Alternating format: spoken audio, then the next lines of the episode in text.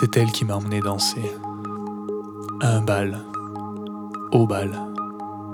Un bal masqué. J'avais alors mis le mien. Un simple sourire suffit à me travestir. Quand nous arrivâmes devant la porte d'entrée, elle tenait mon bras, mais pas encore mon cœur. Je me sentais nauséeux. L'appréhension d'un premier rendez-vous.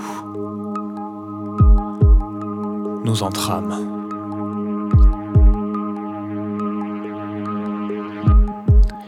Difficile pour l'un et l'autre de s'improviser danseur. Ça nous prenait à chacun un verre, sinon plusieurs.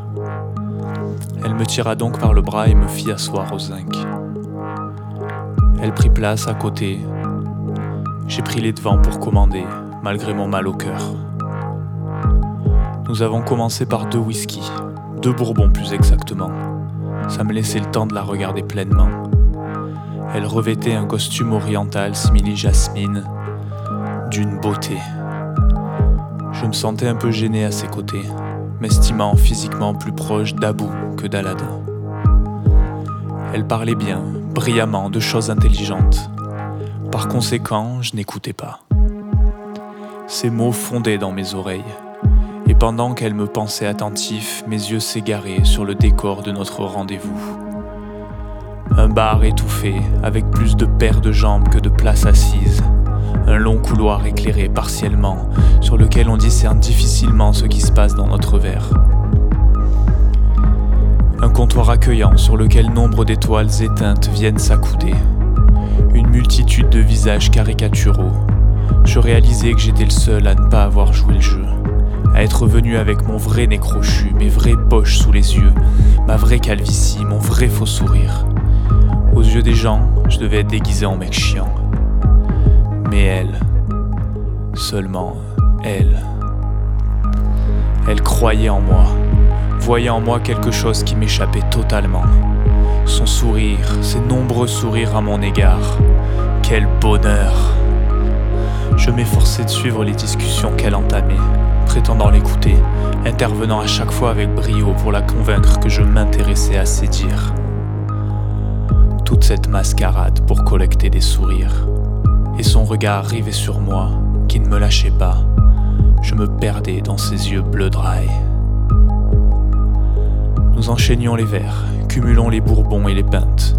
Le ton montait, ou bien c'était la musique. On ne savait plus très bien.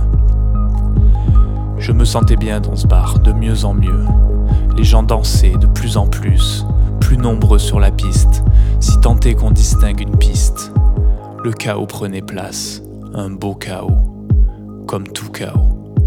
Les masques dansaient partout autour de nous, profitant de chaque espace libre du bar pour y enchaîner les pas. Je ne me souviens plus vraiment quelle musique, quels airs. Je me souviens de ce que mes yeux imprimaient, mais rien de sonore pas plus de la musique que de ses mots. Je matais donc, je la dévisageais ou la démasquais, je ne sais pas quel serait le plus juste. Son apparat arabisant venait m'exciter de plus en plus, à moins que ce soit les vers sifflés. Qu'importe, je lorgnais davantage en avantage sur son corps. Je délaissais ses yeux pour plonger dans son décolleté, ses épaulettes bouffantes à paillettes, son ceinturon dont un coquillage se déposait parfaitement là où on ne souhaiterait voir aucun coquillage. J'ai la chance d'avoir une imagination pénétrante. Alors son coquillage. Elle se tenait à trois glaces de moi. Elle semblait attendre. Oui, elle attendait. Je réalisais qu'elle avait fini de parler, et mes écarts lubriques étaient sur le point de me trahir. Je répondis dans l'urgence à ses attentes, lui prenant tout simplement la main, qui tout double. Elle sourit, c'est bon signe, j'allais m'en sortir.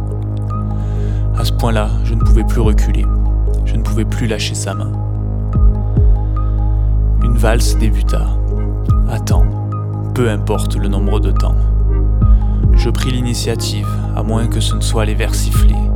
Je la fis descendre de son tabouret, ne perdant pas de vue son regard, puis je me lança. Un premier pas, elle emboîta le deuxième. La messe fut dite. Il suffisait alors de se laisser porter. Les mains liées, nous valsions tous deux beaux amants de Limoilou. Nous dansions une danse approximative, dans un espace approximatif, le nôtre.